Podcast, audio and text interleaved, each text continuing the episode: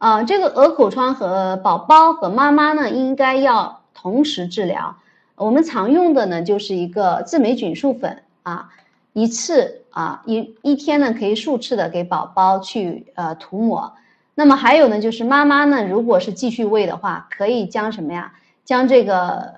制霉菌素也可以涂抹到我们的这个乳头上，因为在这个过程中啊。它是容易反复的交叉感染的，反复的交叉感染，呃，妈妈的感觉是什么呢？妈妈的感觉是感觉到整个乳头一个刺痛啊，一个刺痛。宝宝呢，我们打开他的嘴巴可以看到一些白色的一个念珠菌的一个分泌物，